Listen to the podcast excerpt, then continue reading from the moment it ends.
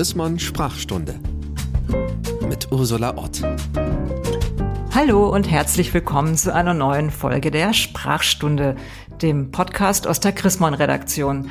Mein Name ist Ursula Ott, ich bin die Chefredakteurin von Chrismon und ich lade mir alle 14 Tage eine Expertin, einen Gast ein, um über ein Wort zu reden, 20 Minuten lang. Und meistens sind das Wörter, die mir selber irgendwie komisch vorkommen, die mich stören oder wo ich denke, hä, geht's nicht besser? Diesmal ist es ein Wort aus der Medizin oder sagen wir mal gleich aus dem großen Bereich Sexualität. Und das Wort, was mich zuletzt gestört hat, heißt Schambein. Bei der Gelegenheit fiel mir ein, dass es unfassbar viele Wörter mit dieser Vorsilbe Scham gibt. Und dann bin ich tatsächlich ganz stumpf ins Netz gegangen und habe geschrieben, warum heißt das Schambein Schambein? Und getroffen bin ich auf eine Expertin, die sich viel besser als ich mit diesem Thema auskennt. Und der sage ich jetzt herzlich willkommen, Gunda Windmüller. Hallo, Frau Ott, ich freue mich. Frau Windmüller, Sie sind Buchautorin und auch Podcast-Hosting, eine Kollegin sozusagen. Da kommen wir bestimmt gleich noch drauf. Ich erzähle Ihnen jetzt mal, wie ich da drauf, warum es mich gerade gestört hat. Und dann würde ich total gerne wissen, wie Sie zu dem Thema gekommen sind. Also ich saß gerade in der im Wartezimmer von meiner Gynäkologin, war ein bisschen zu früh dran und hatte nichts zu lesen dabei und habe zum ersten Mal diese ganzen komischen Bilder an der Wand angeguckt. Also gibt da hängen ja dann so so anatomische Zeichnungen. Und da hing eins, da hieß irgendwie alles mit Scham. Also das hieß Schambein und Schambeinflügel und Schambeinkamm und Schamlippen und ich dachte, hä? Nicht, dass mir das jetzt völlig neu war, aber zum ersten Mal dachte ich, ich jetzt sitze ich hier, es ist einfach ein Arzttermin, wieso soll ich mich eigentlich schämen? Und dann habe ich, wie gesagt, gesucht nach einer Expertin und habe sie gefunden. Wie sind Sie denn zu diesem Thema gekommen?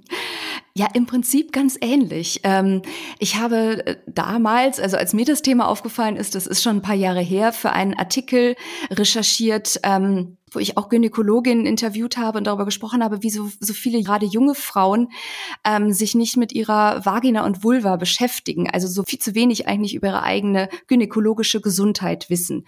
Und da kam natürlich das Thema Scham immer wieder auf in den Gesprächen.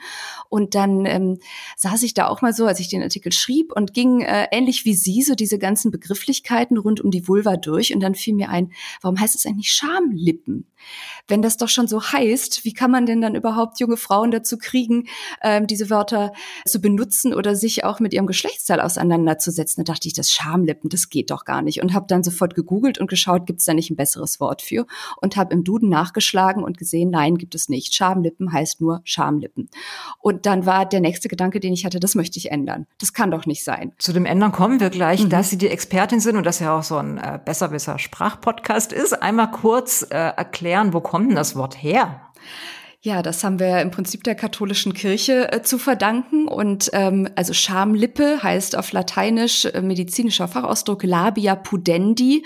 Und äh, also Labia ist die Lippe und pudere heißt sich schämen.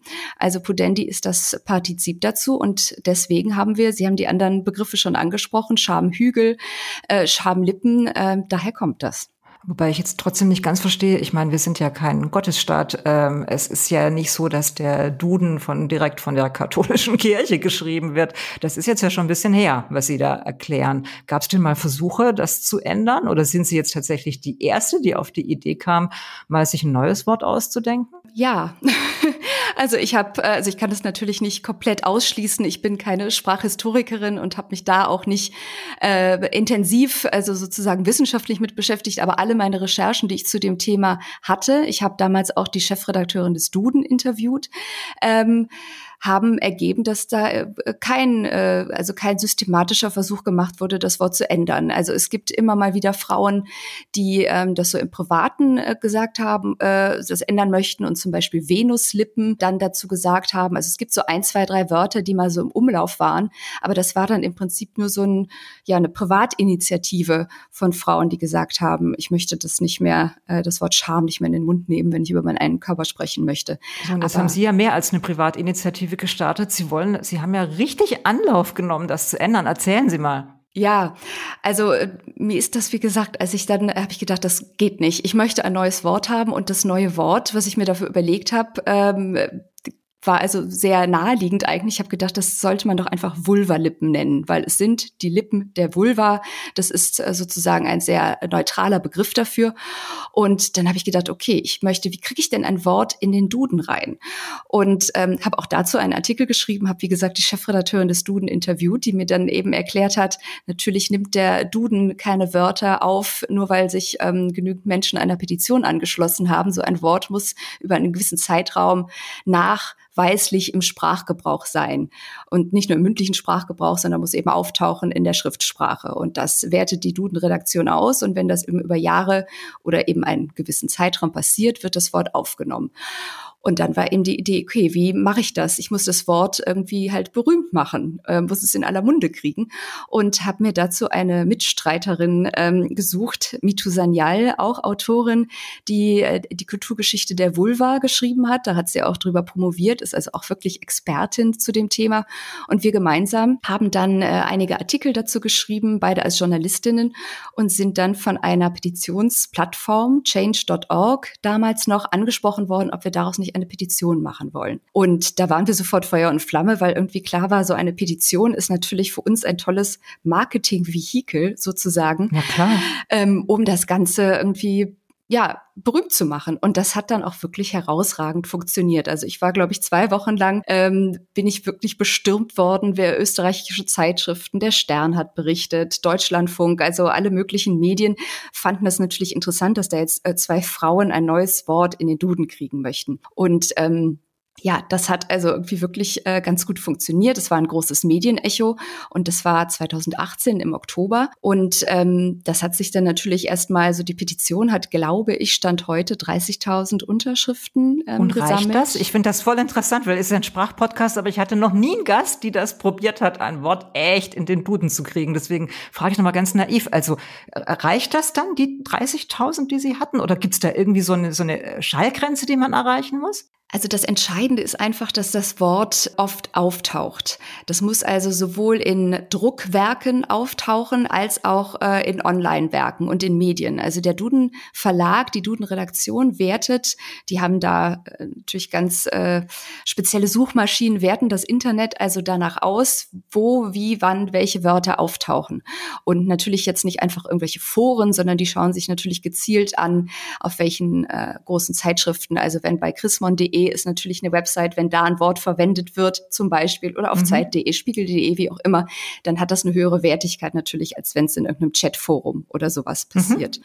Und ähm, das sammeln die und nach einer gewissen Zeit wird das Wort dann in den Duden aufgenommen. Ja, und ist das jetzt so? Passiert das jetzt?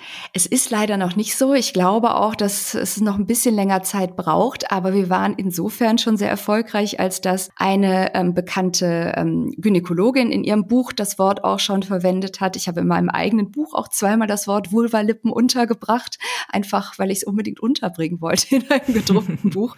Und es haben einfach schon sehr, sehr, sehr viele Redaktionen das übernommen. Also etliche Frauenzeitschriften von der Cosmopolitan über die Brigitte, sogar in der Vogue ähm, wurde es neulich erwähnt. Auf Zeit Online wird, also ich habe ich sammle das immer so. Ich habe mir so ein Google Alert eingerichtet zu dem Wort Vulvalippen und da taucht wirklich regelmäßig, jetzt mittlerweile sogar auch schon in einem Schulbuch, das ist natürlich auch wichtig, ähm, taucht das Wort auf. Insofern bin und ich das davon, wird jetzt alles erfasst von der Duden-Redaktion. Irgendwann Genau. sagen die, oh yes, jetzt sind wir total überzeugt, jetzt ändern wir das. So läuft Genau. das? So läuft das. Ist ja echt interessant. Ich habe noch mal eine Frage zu dem Wort Vulva. Der Nachteil von Vulva ist ja, dass es halt ein lateinisches Wort ist. Ne? Was heißt denn Vulva auf Deutsch? Ähm, ja, Vulva ist, also ist ein Wort dafür ist die Scheide. Also es sind die, aber das ist auch nicht richtig, weil die Scheide, auch das ist ja ein verschämter Begriff. Ähm, wir erinnern uns an diese, ähm, also es gibt die Scheide und das Schwert. Ne? Die Scheide ist Mhm. etwas Passives, in das etwas reingesteckt wird. Da ist auch ganz klar die Funktion äh, gleich mit benannt, denn die ne, nimmt das Schwert auf. Ähm, Finde ich auch keinen sehr geglückten Begriff für das weibliche Geschlechtsteil. Und ähm, naja, wir sprechen ja von der Vagina, das ist der, der innere Schlauch ähm, des weiblichen Geschlechtsteils und die Vulva sind alle äußeren Geschlechtsmerkmale. Also eben die Vulva-Lippen, äh, der Eingang zur Vagina wird Vulva genannt. Und ich finde Vulva eigentlich ganz schön, weil alle anderen Begriffe, also eben was Scheide ist, wie gesagt, eigentlich ja auch nur äh, das Äquivalent zu Vagina. Und das ist mir auch so im Zuge der Recherchen aufgefallen, dass ganz viele Frauen auch den Unterschied überhaupt nicht kennen zwischen Vagina und Vulva. Mhm. Also dann heißt es immer Vagina, Vagina, aber Vagina ist tatsächlich nur der innere Teil. Damit benennt man auch nicht das vollständige Geschlechtsteil. Und ich finde es schon sehr wichtig, da zu differenzieren. Also A, haben wir Sprache, um das äh, möglich zu machen, Differenzierung. Und B, ist es doch auch wichtig zu wissen, wo was ist und wo welche Funktion auch verortet ist, um auch, also um in der, während der Sexualität darüber sprechen zu können, um bei einer Gynäkologin darüber sprechen zu können und um sich selber auch ähm, mit dem eigenen Geschlechtsteil auseinandersetzen zu können. Also insofern finde ich Vulva eigentlich ganz gut.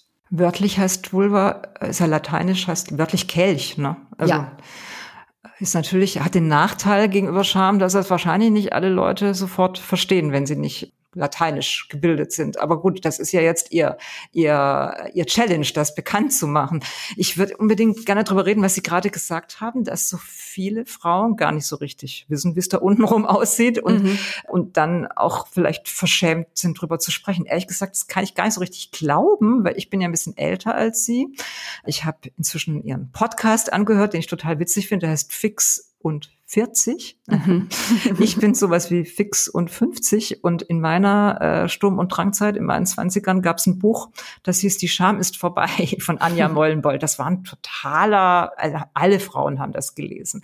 Und jetzt bin ich schon ein bisschen frustriert, dass Sie sagen, da hat sich gar nichts dran geändert. Aber das wollte ich Sie jetzt eigentlich fragen. Also ist es nicht so, dass nach meiner Generation, die schon so ein bisschen verklemmt erzogen worden ist von ihren Eltern, ich dachte eigentlich, Ihre Generation weiß total Bescheid und ist auch total ähm, easygoing und nicht verschämt mit den eigenen Geschlechtsteilen.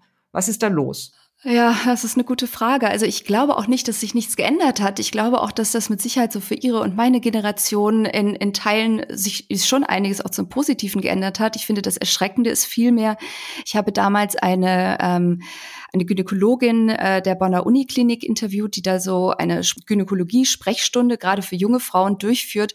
Und die sagte mir, gerade junge Frauen, also um die 20, sind unglaublich verschämt.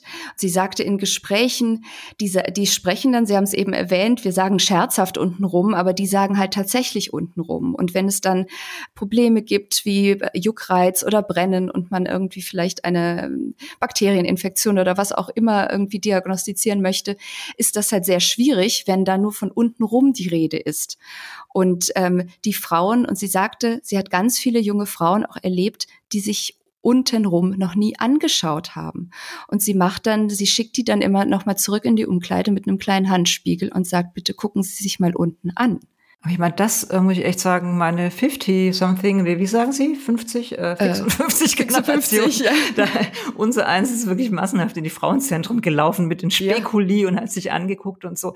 Wie kann das sein, dass das rückwärts geht? Also hat es mit, hat es mit Migrationsgeschichten zu tun? Gibt es da ein anderes Schamgefühl? Oder haben Sie eine Vermutung, warum da, also warum jetzt wieder mehr Verschämtheit da ist? Also ich habe den Eindruck, ähm, ich bin noch aufgewachsen, äh, da gab es noch kein Instagram, es gab noch kein Social Media, die Bilderflut war viel geringer. Und so in den letzten 15, 20 Jahren ist ähm, also durch das Internet einfach Pornografie sehr groß geworden und ist auch, also da gibt es etliche Studien dazu, wie viele Jugendliche mittlerweile Pornografie, also auch Hardpornografie konsumieren. Und so in der Mainstream-Pornografie werden halt, äh, wird das weibliche Geschlechtsteil meistens unbehaart Art äh, dargestellt mhm. und da gibt's dann, dann auch äh, Schönheitskorrekturen, da werden dann die Vulvalippen äh, also angepasst, äh, verkleinert, äh, damit sie symmetrisch aussehen, kleiner aussehen, nicht hervorstehen etc. Sprich, das sind Bilder, von denen junge Frauen eben viel mitkriegen und äh, sich dann auch, glaube ich, ein gewisser Druck aufbaut, also auch durch die andere Bilderflut, die viele junge Frauen ausgesetzt sind in den sozialen Medien, dass es eben ähm, Körper gibt, die äh, gewisser einem Ideal entsprechen müssen. Und ähm, also auch allein die äh, Behaarung, die Zunahme an äh, Schönheitsoperationen, Schönheitsoperationen in Anführungsstrichen, an Verstümmelungen würde ich es fast nennen, mhm. von Vulvalippen hat sehr, sehr, sehr hoch, viel zugenommen in den letzten Jahren. Überhaupt auch Enthaarung von Geschlechtsteilen, was natürlich jeder handhaben kann, wie er möchte. Aber wenn das als Ideal gilt oder und, und junge Frauen den Eindruck haben, sie müssen sich enthaaren, um irgendwie gut auszusehen, dann ist da schon ein Problem dahinter.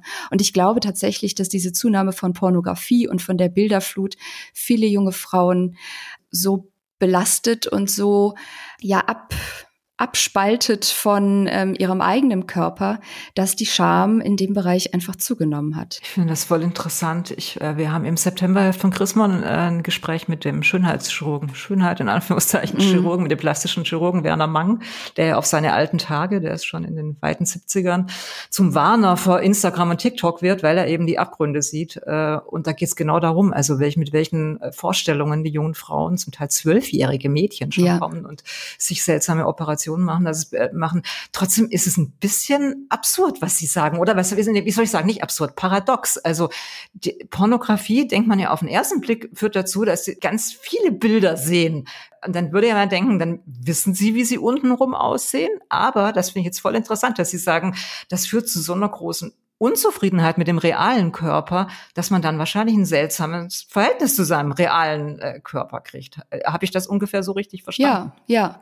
Und das ist ja, also wirklich in der Mainstream-Pornografie ist einfach eine, eine enthaarte Vulva absoluter Standard und eben auch eine Vulva, die möglichst kleine Vulvalippen hat, die ähm, ja auch alles mit sich machen lässt. Das muss man ja auch, also das ist ja der nächste Schritt, was da ja auch noch äh, eine Rolle spielt. Da äh, flutscht ja alles, kann über überall alles schnell und äh, angeblich schmerzlos reingesteckt werden. Auch das ähm, übt ja einen, einen starken Druck aus, auch auf die eigene Sexualität, wie da etwas abzulaufen hat, was alles wo hineingesteckt werden muss. Und ähm, das ist, ist ein richtiges Problem. Das ist echt beängstigend. Ich will jetzt mal eine positive Sache äh, fragen. Äh, also Sie haben 100 pro recht, weil Sie kennen sich viel besser aus als ich, dass das so ist mit den jungen Frauen. Aber es gibt so ein Thema, wo ich das Gefühl habe, so die Freundinnen meiner Söhne, so, die reden wahnsinnig offen über die Menstruation. Da hat sich wirklich was getan, oder? Also ich war neulich bei einer Preisverleihung, da sollten so Start-ups ihre Erfindungen vorstellen. Da hat eine junge Medizinstudentin hat ähm, ein was gegen Menstruationsschmerzen erfunden. Würde jetzt zu, zu ausführlich werden, was sie da erfunden hat, aber wenn ich denke, in deren, die war so Anfang 20 und die hat mit ihren Brüdern zusammen eine Erfindung gemacht. Mhm. Und es war komplett Scham unbesetzt. Also alle haben geklatscht und die Jungs sind mit auf die Bühne gekommen und so. Und wenn ich denke, als ich zum ersten Mal meine Mens gekriegt habe, da durfte man gar nicht drüber reden. Also ja. wahnsinnig offene Suggestivfrage. Ja. Also sie hat sich nicht doch ein bisschen was getan.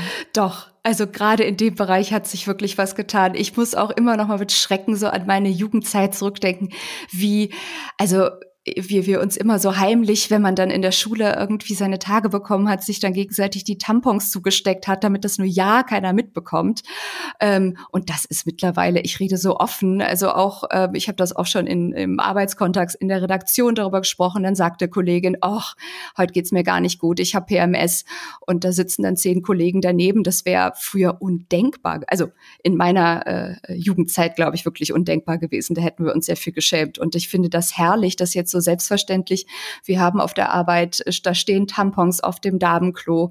Genau. Ähm, also was, das ist, hat sich wirklich geändert, das glaube ich schon. Und da freue ich mich auch sehr für die jungen Frauen, weil das war nicht schön früher. Da schämen die sich nicht mehr für. Nee. Da gibt es ja jetzt sogar diesen, das habe ich gerade kommentiert, da wird mich auch Ihre Meinung interessieren, diesen Vorstoß aus Spanien, dass man äh, äh, von vornherein Urlaubstage kriegt, wenn man seine Mens kriegt, mhm. ähm, auch wegen dieser prämenstruellen Beschwerden oder Endometriose, was auch immer Frauen haben. Finden Sie das richtig oder falsch? Ähm, also ich finde es im Prinzip, also erstmal finde ich es total gut, dass das Thema auch von, von Arbeitgebern und äh, Arbeitgeberseite angesprochen wird, weil das ist nun mal so, dass einige Frauen ähm, da wirklich ausgenockt sind, je nachdem, wie es einem geht und dass ähm, man dann nicht äh, irgendwas anderes vorschieben muss, sondern ähm, sagen kann, nee, ich habe meine Tage und ich kann heute nicht arbeiten, finde ich völlig richtig. Auf der anderen Seite, ich habe immer so ein bisschen Angst, ich möchte auch nicht, dass das sozusagen habe ich Angst, dass Frauen sich so selber damit ausnocken und es dann auch wieder heißt, ach, die hat ihre Tage, die kann ja gar nicht arbeiten oder so. Es ist halt auch es ist keine Krankheit. Ne? Ja, das finde ich auch. Also das ist meine ähm, Haltung dazu. Ich finde, es in, in wahnsinnig fundamentalistischen Ländern sind Frauen gar nicht rechtsfähig, wenn sie geschäftsfähig, wenn sie ihre genau. Tage haben. Also es, es macht die Sache so zu so einer Krankheit. Aber ich sehe auch mit Freuden, dass man überhaupt offen das sagen kann. Und ich finde eigentlich, man soll sich dann krank schreiben lassen. Das finde ich besser, als von vornherein jeder Frau zu unterstellen, sie muss da ein paar Tage aus dem Verkehr gezogen werden. Das ja. finde ich so ein bisschen gefährlich in diesen ja. Zeiten. Ja, eben. Also ich sehe das auch eben so, also nicht, nicht nur positiv. Ich finde es total positiv, da offen drüber zu reden. Und ich finde, das ist auch gerade im Arbeitskontext wirklich wichtig. Das fängt ja auch nicht, es geht ja auch in die Wechseljahre. Da müsste man ja auch ähm, drüber sprechen. Habe ich auch neulich von der Initiative gelesen, die sagt, naja, in den Wechseljahren gibt's ja auch Beschwerden, auf die man dann vielleicht, wenn einen die fliegende Hitze ereilt in einem Meeting, dass man das dann auch entsprechend ansprechen kann, ohne sich auch dafür schämen zu müssen. Und auch dafür muss man sich nicht schämen, genau. Ganz Unsere genau. Zeit ist schon fast vorbei, deswegen würde ich Sie gerne am Ende noch fragen, jetzt haben Sie da schon zwei Jahre mit, nee, fast vier Jahre mit verbracht, mit dieser Petition, mit Ihrem Approach. Gibt es irgendwas, was Sie amüsiert hat in diesem Kampf? Also erlebt man da komische Sachen, wenn man so eine Petition für den Duden startet zu so einem sexuellen konnotierten äh, Begriff? Ja, also man, äh, es, es war natürlich kein großes Wunder, aber so die E-Mails, die wir bekommen haben, die sich darüber aufgeregt haben, waren natürlich alle von männlichen Absendern. Und ähm, ich meine, wie es auch, Sie erleben das in Ihrem Podcast ja auch oft, ich will ja kein Wort verbieten. Also ich will ja nur ein neues hinzufügen. Also ich bin ja keine Sprachpolizistin, ich möchte ja nur eine weitere Möglichkeit schaffen. Insofern, wenn irgendjemand weiter Schamlippen sagen möchte, bitteschön. Aber ich finde die Möglichkeit eben wichtig, noch was anderes erwähnen zu können. Also da kam eben viel von Männern, die sich darüber aufgeregt haben. Und ich musste dann aber auch so in Kommentaren auf Social Media auch gar nicht selbst aktiv werden, weil dann haben andere Frauen drunter geschrieben, na gut, dann nennen wir jetzt halt äh, die männlichen männlichen Geschlechtsteile auch um und sagen statt Eier Schambällchen. ja, am besten ist es doch mal mit den eigenen Waffen zurückzuschlagen. Ganz genau. Ich glaube eh, dass der, äh, das merkt man Ihnen an, der Humor da auch eine ganze Menge hilft und wünsche Ihnen super viel Glück bei Ihrem, äh, bei Ihrer Petition, überhaupt bei diesem Versuch. Ich finde das wahnsinnig aufregend, sowas mit dem Duden zu veranstalten. Und wenn es dann gelungen ist, dann sagen Sie uns unbedingt Bescheid, dann berichten wir auch darüber, wenn der Duden das aufgenommen hat. Ich danke Ihnen ganz herzlich für Ihre Expertise und für Ihre Zeit zum Wort Schamlippe, Schambein und alles, was noch so verschämt da in Anführungszeichen untenrum komisch benannt wird. Das war Gunda Windmüller, Autorin. Äh, und äh, ich sage herzlichen Dank und sage den Hörerinnen und Hörern, dass es in 14 Tagen mit dem nächsten Wort und der nächsten Expertin weitergeht. Wenn Sie die nächste Folge nicht verpassen wollen, dann abonnieren Sie uns auf Spotify, auf Apple Podcasts oder wo immer Sie Ihre Podcasts hören. Und ich wünsche Ihnen einen unverschämt schönen Tag und Ihnen auch, Gunda. Vielen Dank. Vielen Dank auch. Wiedersehen. Tschüss. Die Chrismon Sprachstunde mit Ursula Ott.